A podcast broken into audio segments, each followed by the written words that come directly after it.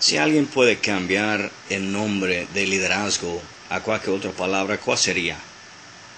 Podría ser una palabra como resistencia, porque para crecer en el liderazgo es necesario un gran crecimiento en el área de resistencia.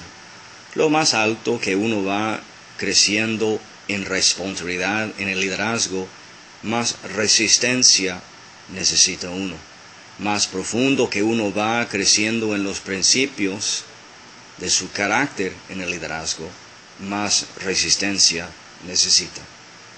La capacitación es un continuo movimiento en crecimiento en el área de resistencia, porque el líder que sabe resistir es el líder que está creciendo.